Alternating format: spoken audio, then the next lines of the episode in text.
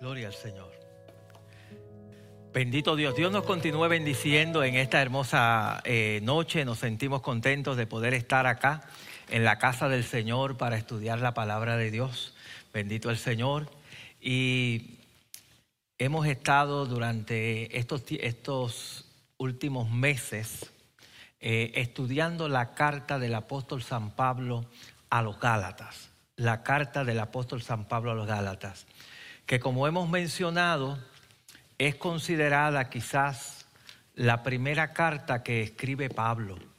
De todas las trece cartas que el apóstol Pablo escribió, que como mencionábamos la, la semana pasada, prácticamente casi la mitad del Nuevo Testamento fue escrito por Pablo, de esas trece cartas, la carta a los Gálatas es probablemente la primera que se escribe la primera que se escribe. Y es escrita a una comunidad de, el, y mencionamos, ¿verdad? Hay diferentes teorías a quién fue escrita la carta. Eh, cuando digo a quién, es a los Gálatas, pero la región de Galacia se dividía en dos, la Galacia del norte y la Galacia del sur. Eh, lo que hace la diferencia en que si fue al norte o fue al sur es la fecha de la carta. Si decimos que fue al sur, que es lo que estamos asumiendo, pues la carta fue escrita más temprano y por eso es considerada la primera carta que Pablo escribe. Si fue a la Galacia del Norte, pues entonces eh, fue una carta posterior porque la Galacia del Norte Pablo la visita en su tercer viaje misionero, mientras que la Galacia del Sur es en el primer viaje misionero. Entonces eso lo hemos establecido y nos hemos, hemos basado, hay, eh, como le dije, dos grupos, unos piensan el norte o el sur, pero hay una gran mayoría, ¿verdad?, que eh, asume que fue a la galaxia del sur, a la galaxia del sur, que son las iglesias de Iconio, las iglesias, estas iglesias que están al sur, que Pablo visitó en su primer viaje, Listra, Iconio, esa área de por allí, son esas iglesias que Pablo visita en su viaje misionero. Entonces, ¿cuál es el contenido de la carta? Y solamente estoy dando un repasito rapidito para entrar a donde nos quedamos la última vez.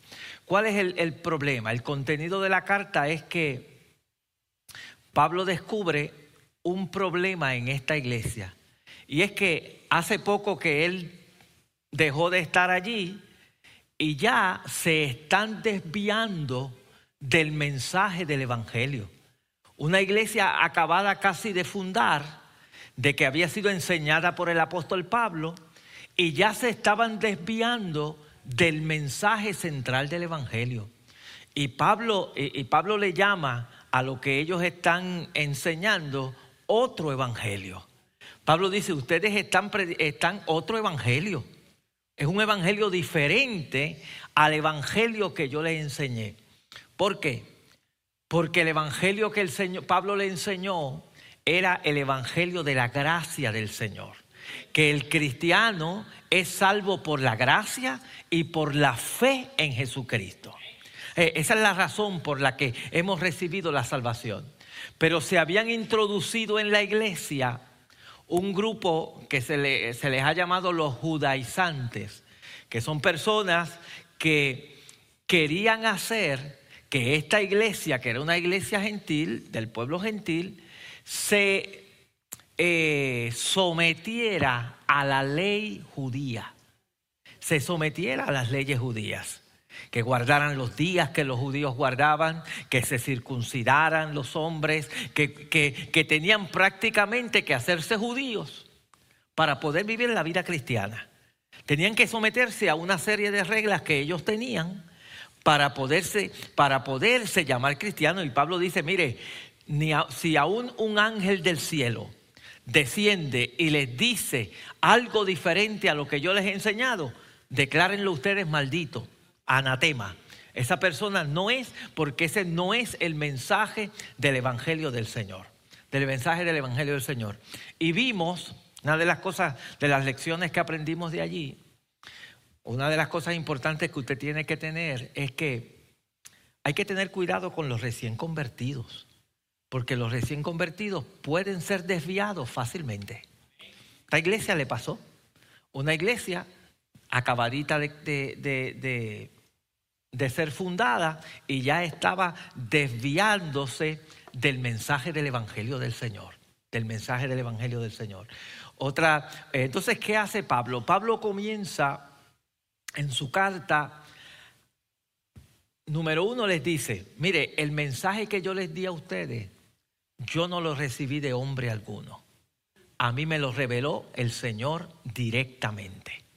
Y como yo mencionaba la semana pasada, Pablo es una de estas personas que el Señor le dio una revelación especial para, el, para predicar el mensaje del Evangelio del Señor. Y, Pablo no fue, no fue que Pedro se sentó a disipularlo, no fue que alguien se sentó. Pablo recibe directamente de Jesucristo el mensaje del Evangelio del Señor, la revelación del mensaje del Evangelio del Señor. Dios se lo revela y se lo enseña. Mismo dice, estuvo en Arabia, estuvo en diferentes lugares donde el Señor le habló. Entonces, la primera que él utiliza es eso, es que yo el mensaje lo recibí directamente de Cristo. Lo segundo que dice es, el mensaje que yo les predico está respaldado por los apóstoles. Él dice, los que tienen sabiduría me dieron la mano a mí en señal de que estaban de acuerdo con lo que yo estaba predicando. Él, él, él, dice, número uno, este mensaje me lo dio Cristo. Número dos, las personas que tienen autoridad en la iglesia respaldan lo que yo predico. Respaldan lo que yo predico.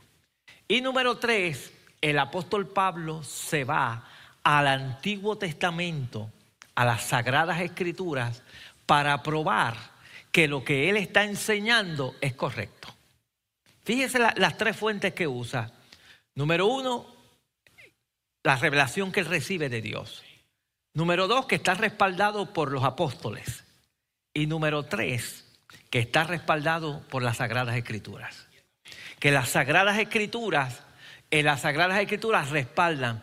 Y él se va al principio, él se va a Abraham a, a explicar cómo Abraham fue justificado por la fe.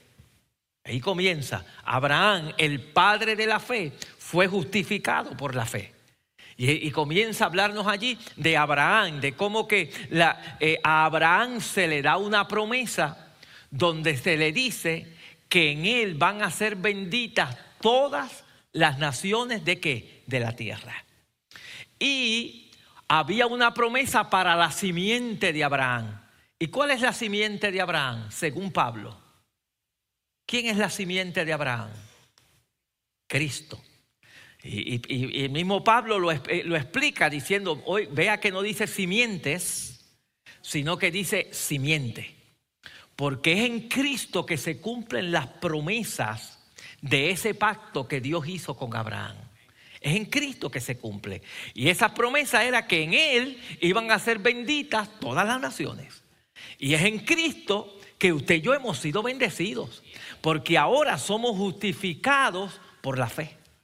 Somos justificados por la fe, somos declarados sin culpa por creer en lo que Cristo hizo por nosotros en su muerte de cruz. Hemos declarado sin culpa. El Señor, eh, el Señor nos perdona de nuestros pecados a raíz de esto a raíz de esto. Entonces, eh, Pablo se va, como le dije, a ir con, con Abraham para tratar de probar, para probarle a ellos. Mire, ¿cuándo fue que Abraham fue justificado? ¿Cuando estaba bajo la ley o fue antes? La ley vino 450 años después o 30 años después de, de Abraham. La promesa fue dada y el nuevo pacto, ese, ese, ese pacto de la ley, no invalida la promesa. La promesa es vigente y se va a cumplir en la simiente que es en Cristo. Eh, eh, eh, la, simiente. Entonces Pablo viene entonces a atacar el problema. Entonces, ¿por qué la ley? Porque ese era, esa era el asunto de los judíos. Los judíos decían, pero entonces el Señor nos dio una ley y nos dijo que viviéramos por ella, que andásemos por ella. ¿Por qué entonces la ley? ¿Para qué la ley? Y comenzamos la semana pasada hablar sobre eso, ¿verdad? Eh, y vamos a ir un momentito allí. Vamos a, a Gálatas.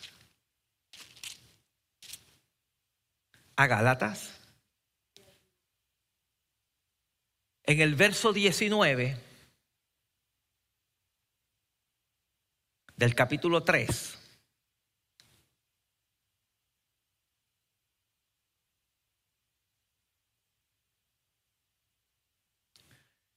Pablo hace una pregunta. Entonces, ¿para qué sirve la ley? ¿Para qué Dios dio la ley? ¿Por qué la ley? ¿Por qué Dios estableció si ya había hecho una promesa? ¿Por qué no llegar Cristo y ya? Él establece una ley.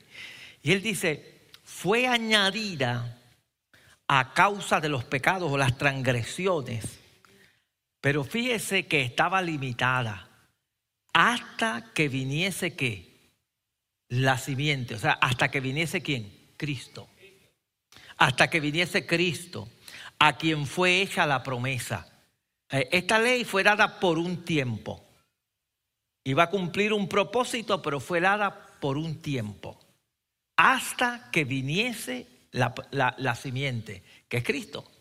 Que lo explica anteriormente, que la simiente es Cristo, es en Cristo que se cumplen estas promesas. Y él dice, él dice, a quien fue hecha la promesa y fue ordenada por medio de ángeles Esteban menciona que ángeles este, eh, eh, entregaron la ley y hay un pasaje en el Antiguo Testamento en Deuteronomio que menciona también, ¿verdad? En algunas traducciones lo menciona como ángeles, otro dice santos, ¿verdad? Que fueron los que dieron, dieron la ley. Y dice, y fue ordenada por medio de ángeles aún en, en manos de un mediador. Y el mediador no lo es uno solo, pero Dios es uno. Mire, los pactos, una de las cosas que, eh, y, quizás yo no sé si lo mencioné la semana pasada, pero lo voy a mencionar ahora, cómo se, eh, cuando una, una, a veces se hacían pactos, entre, había pactos, una de las formas en que a veces se convalidaba ese pacto era eh, cuando se partían animales, y las dos personas que estaban haciendo el pacto caminaban en medio de ellos, partidos, partidos. Pero usted va a contar que en el Antiguo Testamento hay pactos que le llaman pactos condicionales y hay pactos que son incondicionales. ¿Cuál es la diferencia? Un pacto condicional, ¿verdad? Un pacto condicional es que tú haces algo y vas a recibir lo que se te promete en el pacto si tú haces eso. Hay, un pacto condicional. Por ejemplo, la ley fue un pacto condicionado. Porque el Señor le dice, yo te voy a bendecir, tú vas a ser cabeza y no cola, tú vas a ser... Y le da una serie de promesas que están allí en Levítico, usted lo puede encontrar en, en el libro de Deuteronomio, promesas por cumplir la ley en cantidad. Pero ¿cuál era lo que ellos tenían que hacer? Hacerlo. Hacerlo. El pacto de Abraham, el pacto que Dios hace con Abraham, usted va a encontrar, fíjese, y vamos a ir un momentito a Génesis. En el libro de Génesis, en el capítulo 15, voy a leer desde el primer versículo para que vea la historia un momentito.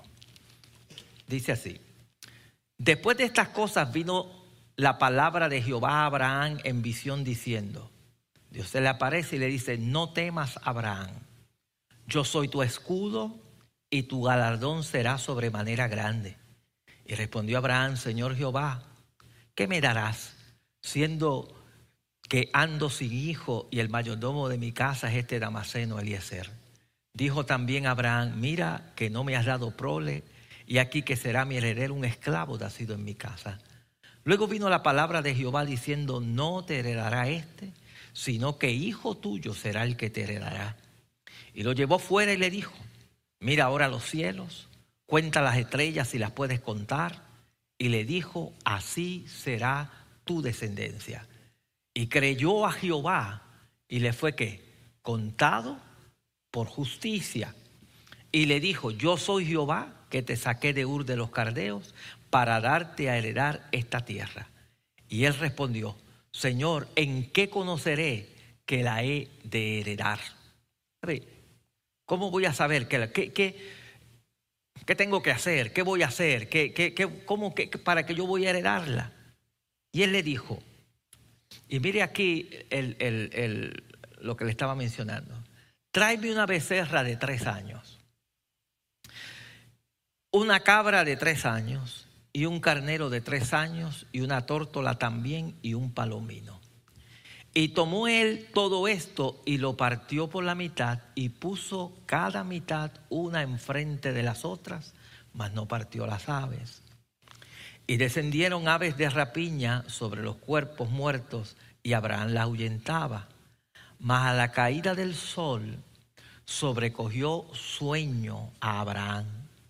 Y aquí que el temor de una grande oscuridad cayó sobre él. Entonces Jehová dijo a Abraham, ten por ciento que tu descendencia morará en tierra ajena y será esclava allí y serás oprimido, oprimida cuatrocientos años, mas también a la nación a la cual servirán juzgaré yo, y después de esto saldrán con gran riqueza, y tú vendrás a tus padres en paz y serás sepultado en buena vejez, y en la cuarta generación volverán acá, porque aún no ha llegado a su colmo la maldad del amorreo hasta aquí. Y sucedió que puesto el sol y ya oscurecido, se veía un horno humeando y una antorcha de fuego que pasaba entre los animales divididos. Y en aquel día hizo Jehová un pacto con Abraham diciendo, a tu descendencia daré esta tierra desde el río del Éufrates hasta el grande, hasta el río Éufrates, perdón, desde el río de Egipto hasta el río grande del río Éufrates, la tierra de los ceneos, los ceneseos, los cadomeos, los eleos, los fereceos, los refaitas, los amorreos, los cananeos, los jerseos y los jebuseos. Mire cómo Dios confirma este pacto. Los pactos, como dije, casi siempre eran entre dos personas. Y una era la costumbre, se dividían los animales y los dos, las dos personas que estaban haciendo pacto caminaban por en medio de ellas. Pero en esta ocasión, Abraham no camina en medio de ellos.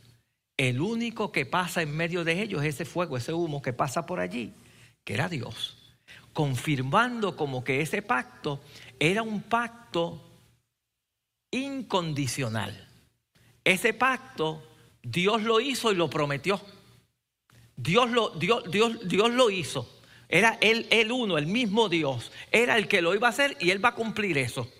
Pase lo que pase. Abraham hiciera lo que hiciera, esto se iba a cumplir.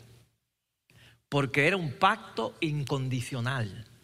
Era un pacto incondicional. Dios lo hizo. Y, y, a diferencia del pacto de la ley, que era un pacto donde tú haces y tienes esta recompensa, la promesa a Abraham Abraham sencillamente había creído y ahora el Señor hace un pacto con él, le dice, yo te he justificado y te voy a dar la tierra, te voy a bendecir, y hace un pacto él solo confirmando ese pacto. Es una, era algo que iba a ocurrir basado en la palabra de Dios. En la palabra de Dios. Abraham iba a ser bendecido la simiente de Abraham iba a llegar, iban a bendecir a todo el mundo basado en la palabra de Dios, en lo que Dios decía. Entonces cuando Pablo está diciéndole aquí a los Gálatas, está diciendo aquí a los Gálatas, y el mediador no lo es de uno solo, pero Dios es uno. Es Dios el que está en, en el otro, en el pacto de la ley, tuvo Moisés, Dios se la dio a Moisés, hubieron ángeles que, dieron la ley, aquí fue Dios el que hizo esta promesa. Él, en Él es que está basado, en la promesa de Dios. Él es el que hizo la promesa. Es Dios, es el Señor el que la va a cumplir. Es a través de la simiente que van a ser bendecidas las naciones de la tierra. Entonces Él le dice, luego la ley es contraria a las promesas de Dios? ¿Es la ley contraria a las promesas de Dios? En ninguna, en ninguna manera. O sea, en otras palabras, vino la ley, entonces abrogar la promesa después es contraria, están encontradas una con la otra. Pablo dice, en ninguna manera. Porque ¿qué es el problema? Y esto lo mencionamos la semana pasada. Porque si la ley dada pudiera vivificar, pudiera dar vida, el problema con el hombre es que los hombres estamos muertos espiritualmente hablando. La ley no puede dar vida. La ley, usted puede intentar querer hacer algo, pero usted no puede dar vida. La, vida la, solamente la da el Espíritu. El Espíritu da vida. El Espíritu vivifica. El Espíritu nos da, nos da, nos da vida. Y ese Espíritu se recibe por la fe.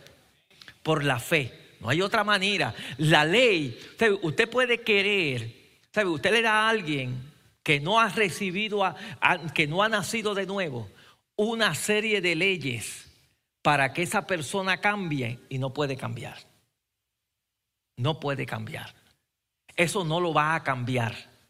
No lo va a cambiar. Usted puede decirle, mira, ahora tienes para, para poder vivir la, cristiana, la vida cristiana, tienes que hacer esto, esto, esto, esto, esto, esto. Y le da una, serie de reglas, todas las reglas que usted le quiera dar. Y así usted se hace un cristiano. Eso no funciona así. No funciona así. No funciona así. Porque ese esfuerzo que está haciendo esa persona lo está haciendo en su carne. Esa persona está viviendo en la carne. Está tratando de por la carne querer agradar a Dios. Y es imposible por la carne agradar a Dios. No, va a poder, no, no va a poder hacerlo. Nosotros necesitamos del Espíritu Santo para poder vivir la vida cristiana. No se puede vivir sin la vida cristiana. El Espíritu de Dios es el que da vida, el que vivifica, el que santifica nuestra vida. Es el Espíritu Santo. Es el Espíritu Santo. Entonces Pablo dice, si la ley hubiera dada, pudiera vivificar, pudiera dar vida, acuérdense que estamos muertos espiritualmente hablando. El, hombre a raíz del pecado de Adán está muerto espiritualmente hablando. Dice, si la ley pudiera dar vida, pues entonces Dios dice, pues entonces la, justicia fuese verdaderamente por la ley. Entonces Dios dice, mira, hagan esto y ustedes van a vivir. Pero no, no da vida. No da vida. Nadie puede, nadie puede, por querer cumplir una ley, recibir vida nueva. Esto, esto, ¿sabe? La razón por la que usted está haciendo las cosas de la ley ahora es porque usted ha recibido vida nueva. La razón por la que usted está eh, obrando ahora bien para Dios, amando, pudiendo perdonar, eh, tratando de vivir una vida recta, una vida sin mentira, bueno, todas las cosas que Dios nos manda que vivamos, no es porque usted se ha esforzado por cumplir una ley, es que ahora usted ha recibido vida del Espíritu Santo, que le permite ahora poder andar en el Espíritu para hacer las cosas que el Espíritu quiere que nosotros hagamos. Eh, eh, él nos ha dado esa capacidad para hacerlo. Nadie, por eso nadie podía justificarse por la ley, porque, porque por la ley nadie podía cumplirla. Nadie podía hacerlo. Fracasaban, fracasaban. Entonces Pablo está diciendo, dice, eh, si por la ley, porque si la ley dada hubiera pudiera vivificar la, la, justicia fuese verdaderamente por la ley. Mas la escritura lo encerró todo bajo pecado para que la promesa que es por la fe en Jesucristo fuese dada a los creyentes. La escritura, ¿sabe qué es lo que hizo la ley? La ley nos vino a, a demostrar que es pecado. Si no hay ley, usted no sabe que algo está mal. Yo, creo que lo mencioné aquí la semana pasada, que si no, eh, yo voy por aquí, eh, qué sé yo, por la Oak Lane, 80 millas. Y no hay ninguna ley, no hay ninguna ley que, diga otra cosa. Pues yo, yo, no sé que, que estoy haciendo lo malo, porque no hay una ley. Pero si hay una ley que dice 35 y yo voy 80, estoy violando la ley, porque ya hay una ley que me lo dice. La ley, por la ley vino el conocimiento del pecado. La ley es lo que me da a ver qué le agrada a Dios y qué le desagrada a Dios. Qué Dios considera que es pecado y qué Dios considera que no es pecado. La ley es la que nos deja ver eso. Pero la ley no me vivifica, no me da vida. O sea, la ley es eso, ley.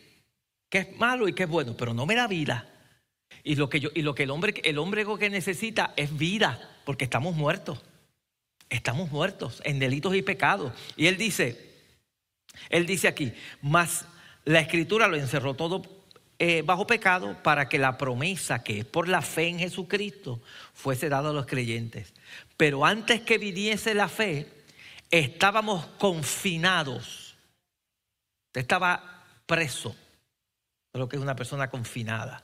Estábamos presos, estábamos presos bajo la ley, estábamos encerrados, ¿verdad? Encerrados. La ley nos tenía encerrados, nos tenía presos, porque no podíamos escapar de ella, no podíamos hacerlo, no podíamos cumplirlo, estábamos encerrados bajo esa ley. Esa ley, ¿verdad? Porque el hombre se encontraba imposibilitado de poder cumplirla y estábamos como encarcelados, confinados, dice el apóstol Pablo, encarcelados.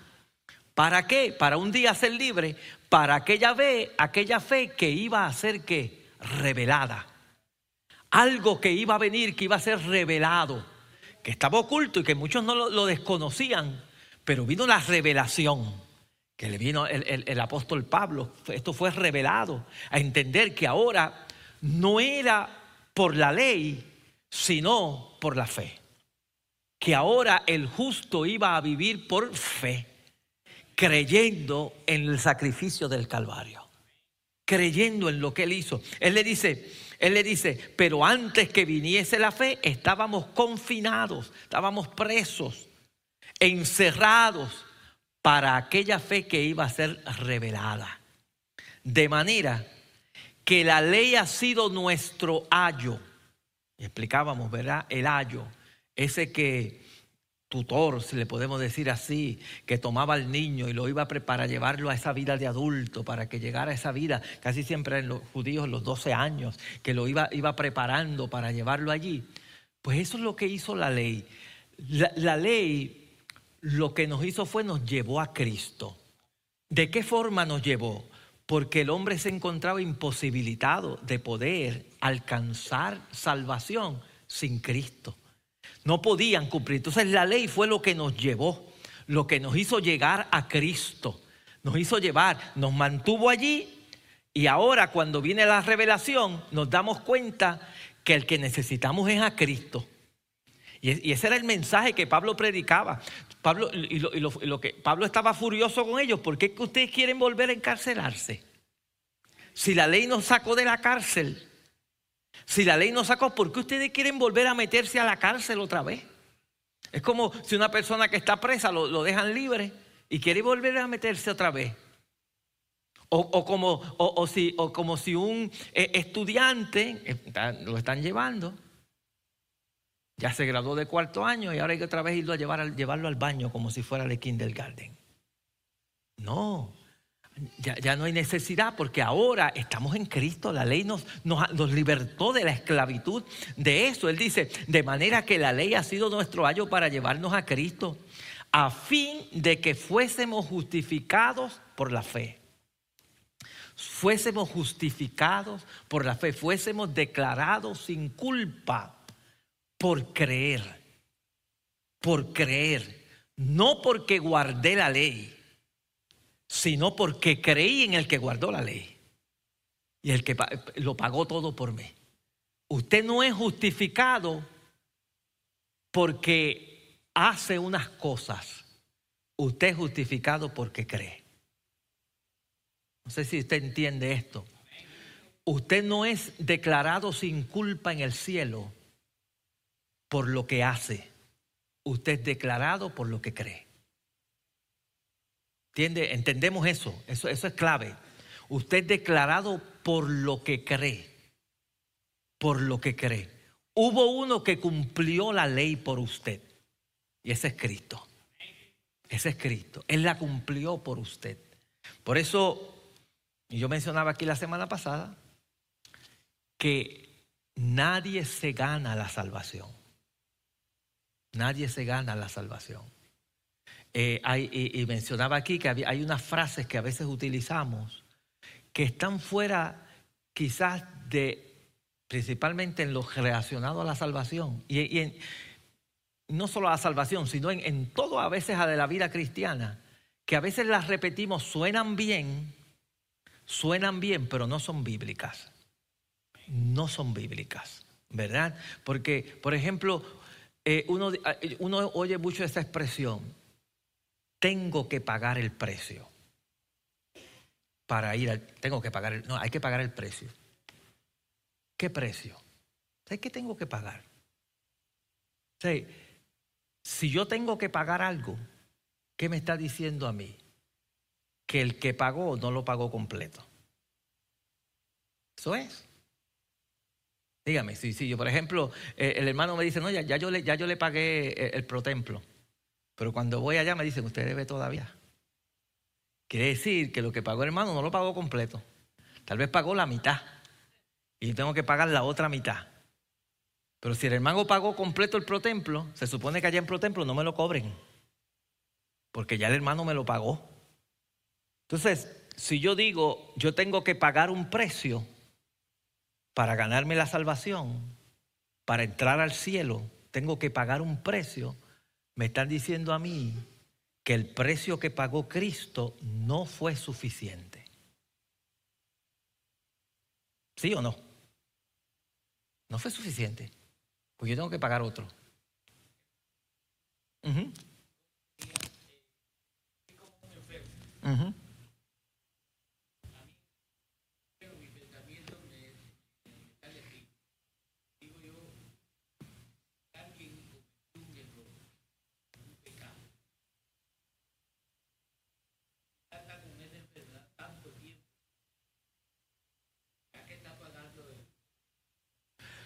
No, mire, las enfermedades, no toda enfermedad es a consecuencia de un pecado, eso en primer, en primer lugar. Hay personas que hay enfermedades que Dios las usa para glorificarse. Hay enfermedades que vienen a consecuencia de nuestra naturaleza humana. Somos humanos. Es más, casi todo el mundo muere de una enfermedad. Casi todo el mundo a menos que no lo maten o, de otra forma, pero casi todos mueren de una enfermedad. La gente muere de enfermedades. La gran mayoría de la gente cuando muere, muere de una enfermedad. Significa, y, estoy hablando de gente creyente, ¿sabes? De creyentes, mueren en enfermedades. ¿Significa eso que está en pecado? No. Este cuerpo, este cuerpo no ha sido redimido todavía. Este cuerpo está eh, viciado todavía. Este cuerpo está viciado y por lo tal, esa naturaleza está en nosotros y vamos a sufrir enfermedades. Vamos a pasar por enfermedades. Eso no quiere decir que esa persona está pagando la, enfermedad. Claro, yo creo también, hay a veces que Dios puede corregir a alguien y permitir una, una, una enfermedad para corregir a alguien. ¿Verdad? Pablo decía que eh, eh, a veces los de las, comían la cena del Señor en forma indigna y, hay algunos entre ustedes enfermos y algunos hasta duermen, decía Pablo. O sea, eh, Dios lo puede utilizar como disciplina, pero no podemos generalizar de que toda enfermedad es disciplina o que toda enfermedad es este, y en ningún momento pagar pecado, porque no, yo no, yo no tengo que pagar pecado. La manera, si, le, fallo a Dios, ¿qué es lo que tengo que hacer? La Biblia dice, arrepentirme de mi pecado, pedirle perdón al Señor. Eso es lo que, lo, que tengo que hacer. Dice, y si me arrepiento y me aparto, alcanzo misericordia. Eso dice la Biblia. pero pagar el pecado, ¿sabe? No, no, porque entonces ahí es una enfermedad para pagar mi pecado. En ningún momento. En ningún momento. Eh, es como eh, e-, ese, el concepto del purgatorio, que tengo que ir a un lugar de, sufrimiento para purgar mi pecado. Para, ¿verdad? Fui, fui malo, no fui lo suficientemente bueno y, tengo que ir a un lugar que le llaman el purgatorio y ahí sufrir un rato de, acuerdo a mi, al, pecado que yo haya cometido para que entonces pueda entrar al cielo. No, eso no es un concepto bíblico. No es un concepto bíblico porque Cristo ya pagó por nuestros pecados. y si Él ya los pagó, ¿por qué yo voy a tener que pagarlos con una enfermedad? Ahí vuelvo y digo, Dios puede disciplinar, y, hay a veces que, como dije, puede ser con una enfermedad o disciplina para que aprendamos algo y nos enderecemos. Busquemos a Dios y, nos enderecemos, pero no, no, no, en ningún momento para que purguemos un pecado o que, o que paguemos por un pecado, de pagar un pecado. A veces Dios puede, hay castigo, que Dios no es, Dios al hijo que ama lo castiga, con el propósito de que se enderece empiece a hacer lo que Dios quiere que se haga. Pero no en ningún momento como para pagar, porque los pecados Cristo los pagó en la cruz del Calvario. Allí Él dio su sangre por ellos. Sí, hermano.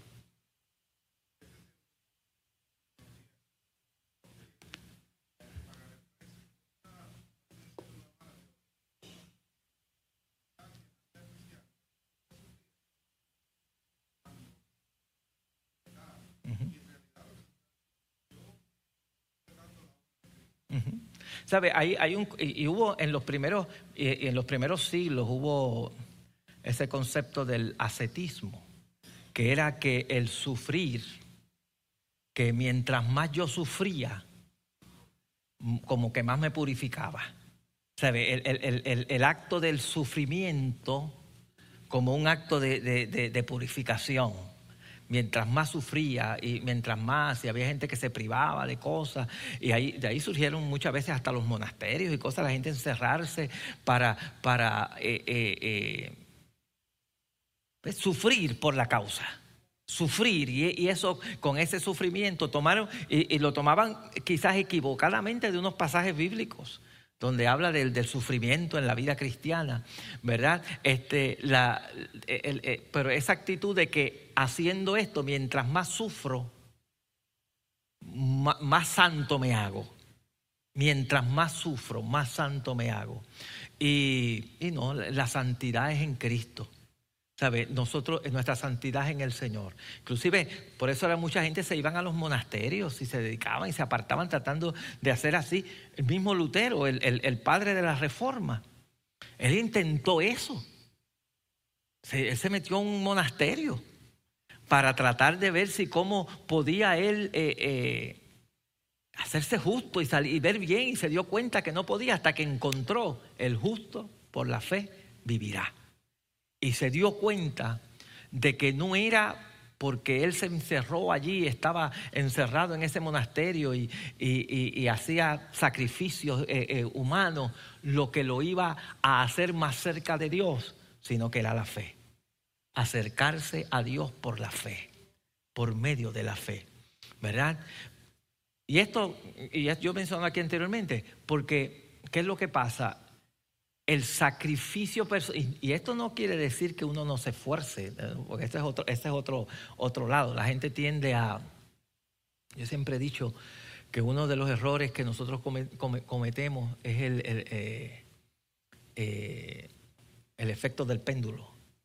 Pues, estoy en un lado y me voy al otro para, para y, niego otras cosas. No, niego que ahora, pues, pues, entonces no tengo que hacer esforzarme. uno se esfuerza en la vida cristiana pero confiando no en uno, confiando en la fuerza del Señor, en, lo que Dios hizo por nosotros. No es por mí, no es por mí. Voy a dar, amar a Dios con todo mi corazón, con todas mis fuerzas, con todo lo que tengo, dependiendo de la persona del Espíritu Santo, que es el que me impulsa y el que me va a ayudar a hacerlo, ¿verdad? El que me va a ayudar a hacerlo.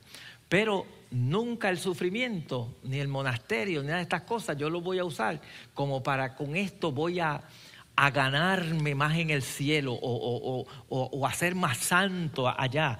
El que me santifica es el Señor. Él es el que me santifica. Yo debo depender de esa santificación del Espíritu en mi vida.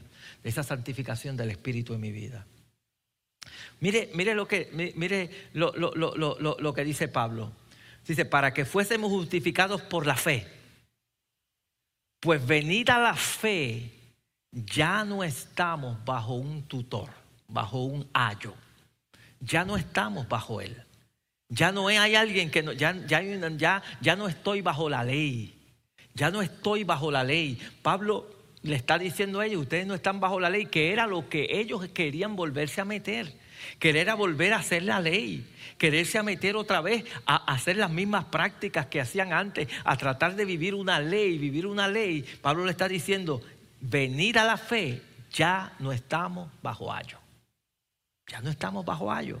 Él dice, pues todos sois hijos de Dios por la fe en Cristo Jesús. Y aquí Pablo introduce un concepto nuevo. Ahora nos, dice que somos qué? Hijos de Dios. Pasamos a una relación nueva una relación de hijo.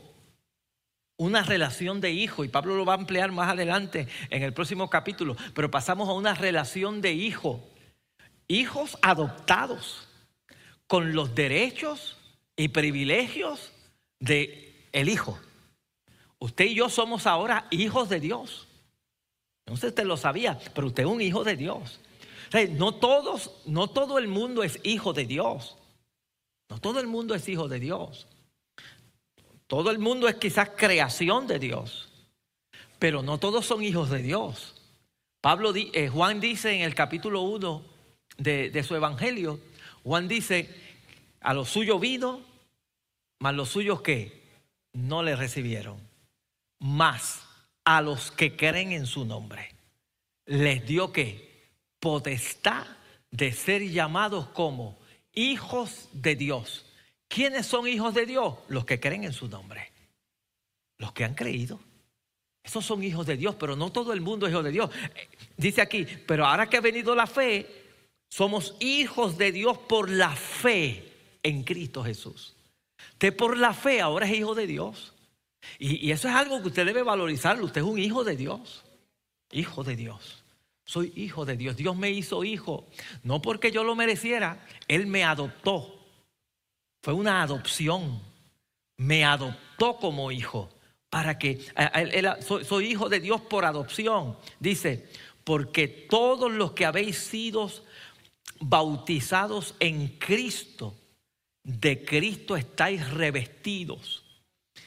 Y, dos cosas aquí. Una, ¿cómo pasamos ahora a ser hijos de Dios? Pues somos cuando, cuando creemos y nos unimos al cuerpo de Cristo. Ahora somos hijos de Dios.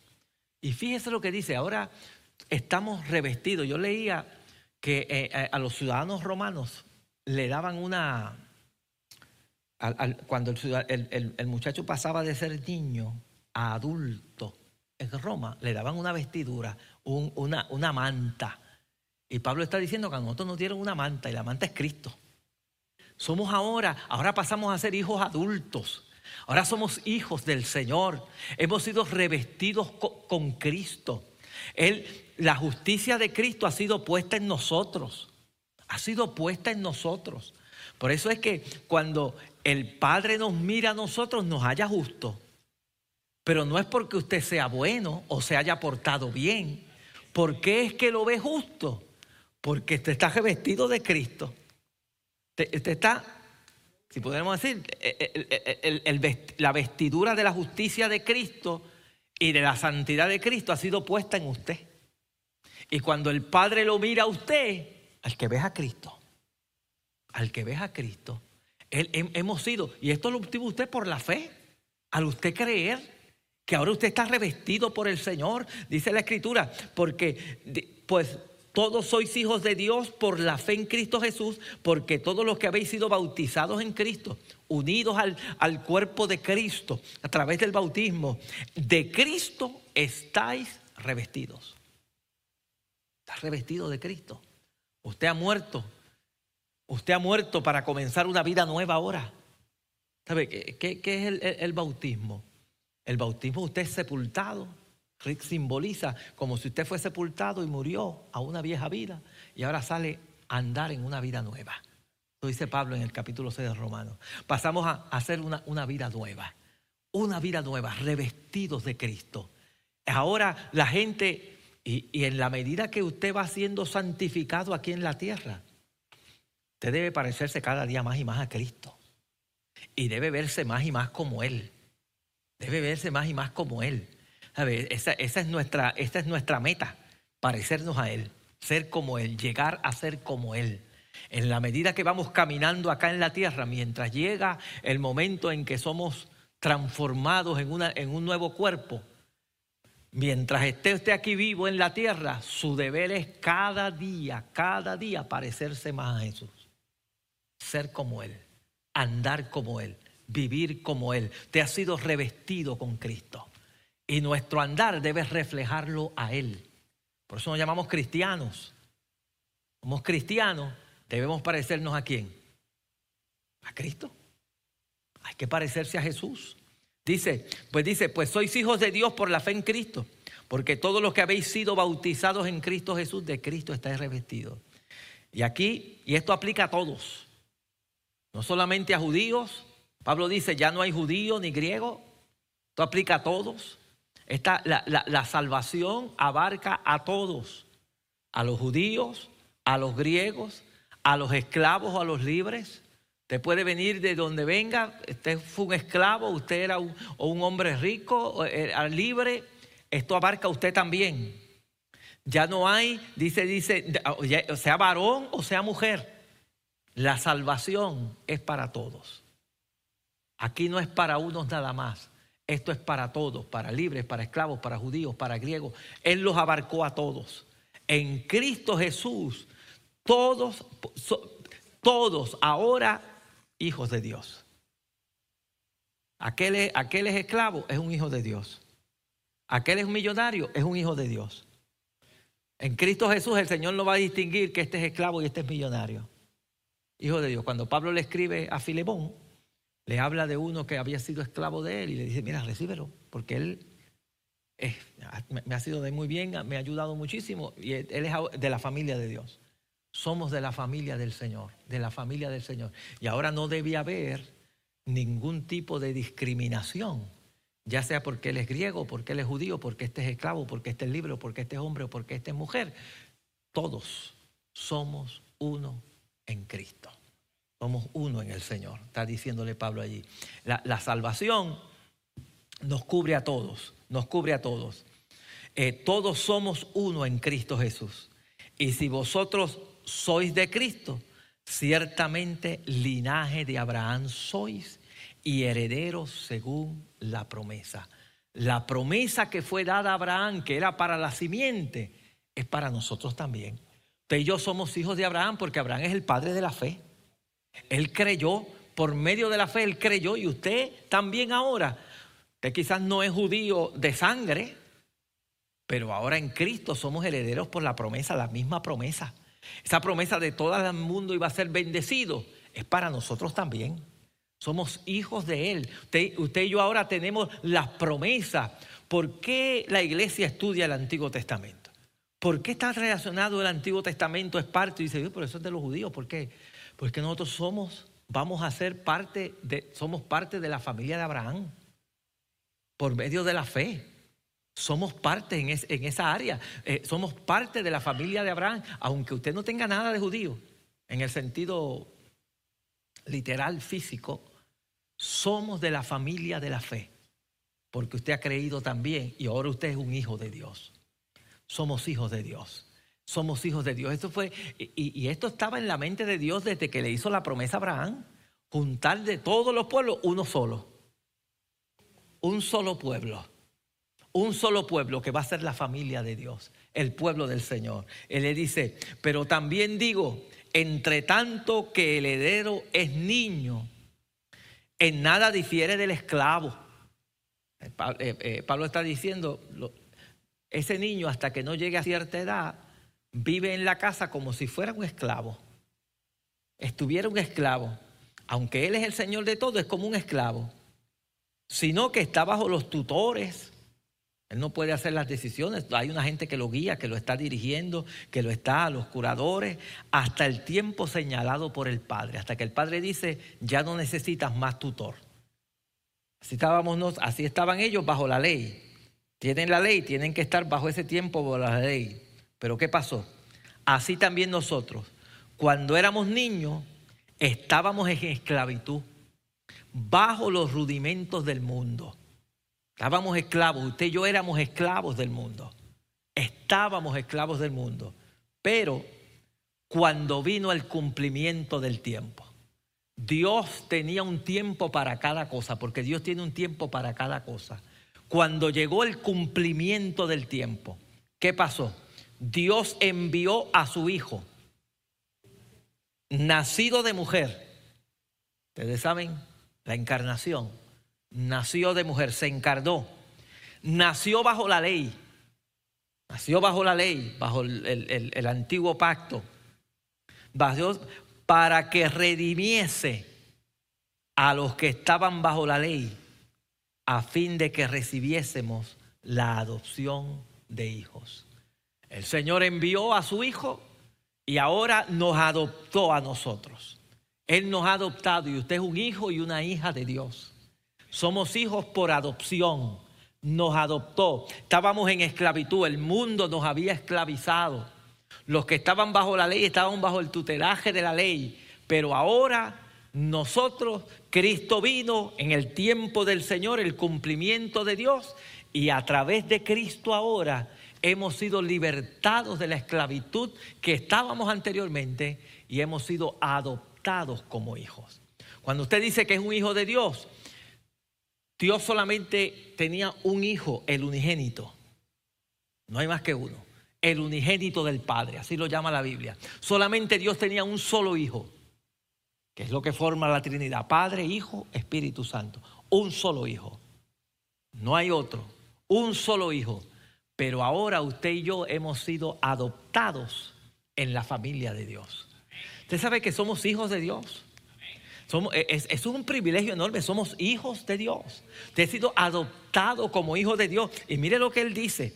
Dice, dice, para que le redimiese a los que estaban bajo la ley, a fin de que recibiésemos la adopción de hijos. Y vea lo que dice el 6. Y por cuanto sois hijos, Dios envió a vuestros corazones que el espíritu de su Hijo, el cual clama como Abba Padre. Oiga bien, eh, la Trinidad, Padre, Hijo y Espíritu Santo, ellos son uno. Ellos son uno. Por eso Jesús dijo en una ocasión, Señor, que ellos sean uno como tú y yo somos qué? Uno.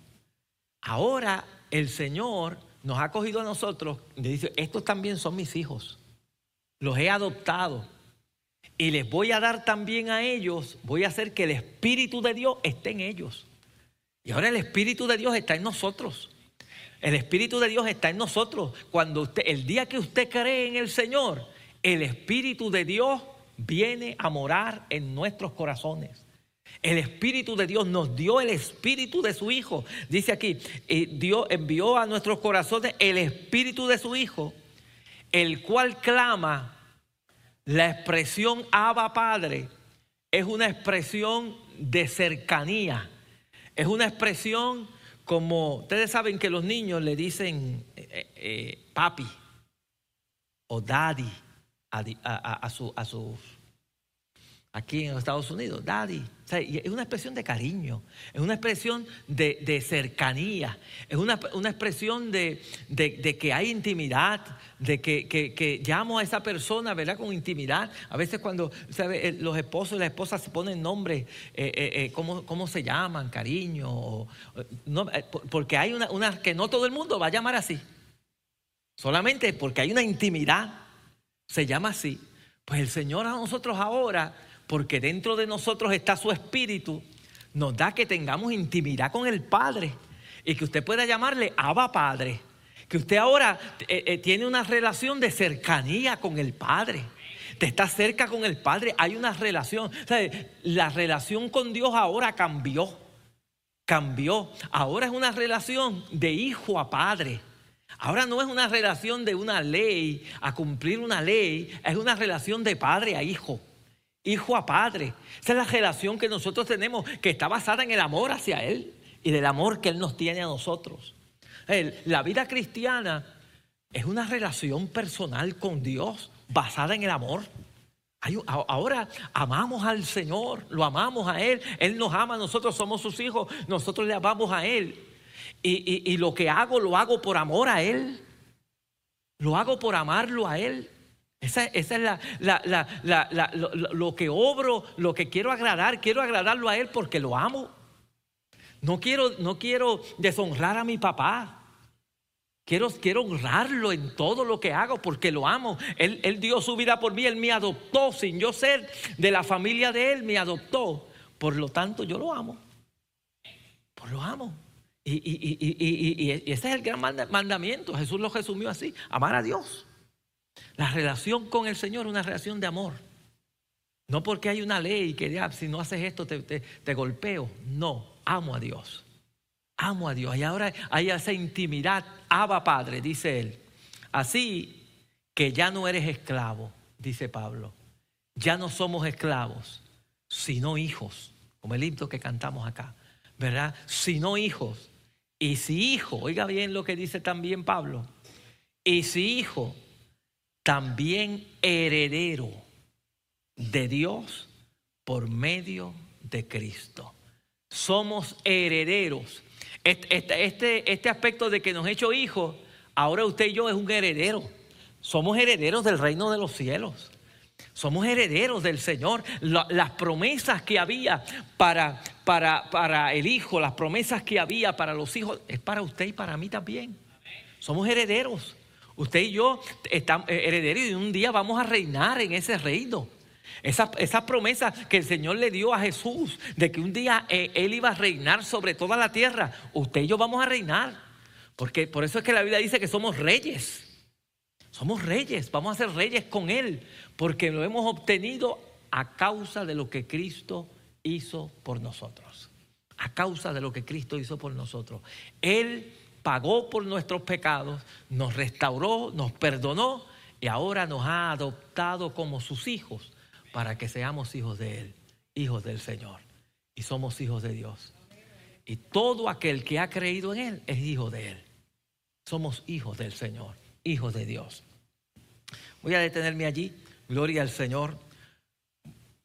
Vamos a ver cómo Pablo vuelve a, llamar, a, exhortarlos a ellos, porque ellos querían volver a ser esclavos. Usted sabe que usted es hijo y ahora volver a ser esclavo querer volver a lo mismo de antes, querer volver a la esclavitud, volver a la esclavitud. Y Él nos habla, no, estamos libres y habla de la libertad cristiana, de lo que es ser libre en el Señor, porque somos libres en Cristo. No, no volver a ser esclavos de una ley, sino que ahora usted es un hijo y una hija de Dios para la gloria y la honra del Señor. Amén. Voy a invitar a las hermanas que pasen por acá. Bendito Dios y oramos al Señor por las ofrendas. Padre, te damos gracias. Gracias, Dios mío, oh Dios del cielo, porque nos das la bendición de poder dar para tu obra. Gracias por la bendición, oh Dios, que tú nos das de estar en tu casa. Ayúdanos a dar con gozo y con alegría para la obra tuya. En el nombre de Jesús te lo pedimos todo. Amén, amén, amén. Gloria al Señor. Recordemos eh, este jueves tenemos nuestro servicio de adoración, ya volvemos a la normalidad. Este jueves tenemos nuestro servicio de adoración al Señor, está dirigido por los jóvenes. Bueno, por, eh, no sé si es la familia, este, de la familia, ¿verdad? Sí, es un servicio eh, para toda la familia, ¿verdad? Los jóvenes van a cantar el devocional, pero la, segunda parte está dedicada a la familia. Este, este jueves es de la familia, el viernes tenemos la escuela bíblica y hay una clase muy interesante eh, en, la, en la clase de escuela bíblica este viernes. Se va a estar hablando sobre la infidelidad cibernética, un tema bastante de actualidad, ¿verdad?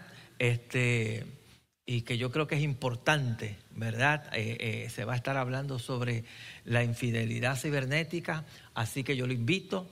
También tenemos la clase de bautismo y tenemos la las demás clases para los niños y para todos. Eso es este viernes. Eh, el domingo, siempre nuestros servicios de adoración es misionero, ¿verdad? Este domingo tenemos servicio misionero. Y el... Bien, esos son, esos son los anuncios eh, de esta semana. Yo creo que el sábado no creo que haya a ningún. O empieza el Instituto Bíblico este sábado. ¿Es la orientación o clases? Bien, sí, este sábado eh, los que tienen niños en el instituto empieza la orientación para el Instituto Bíblico este sábado. Amén. Y el domingo, como siempre, los servicios a las 9 y a las 11. Oh, sí, y la evangelización a las 11 de la mañana. Amén. Bien, vamos así a estar en pie y oramos al Señor y le damos gracias a Dios en esta hora. Oramos a Dios. Padre, te damos gracias Gracias en esta noche, gracias Dios porque nos permites estar en tu casa. Gracias Dios por, por tu Hijo Jesucristo. Gracias por lo que Él hizo por nosotros. Nos libertó de la esclavitud, de los rudimentos de este mundo. Nos, libertó de la esclavitud de la ley para adoptarnos como hijos tuyos, Señor. Te damos las gracias por eso. Ayúdanos a vivir como tus hijos. Ayúdanos a andar como tus hijos. Ayúdanos, Padre, a, que nuestra fe cada día vaya creciendo en ti. Y no confiar en nuestra carne, sino confiar en ti, Señor. Y en la obra que tú has comenzado en cada uno de nosotros. Ahora nos presentamos para salir de aquí. Llévanos con bien hasta nuestros hogares, con la bendición tuya, la de tu Hijo y la de tu Santo Espíritu. Y el pueblo del Señor dice... Salude a su hermano y a su hermana, no se vaya sin saludar a su hermano y a su hermana.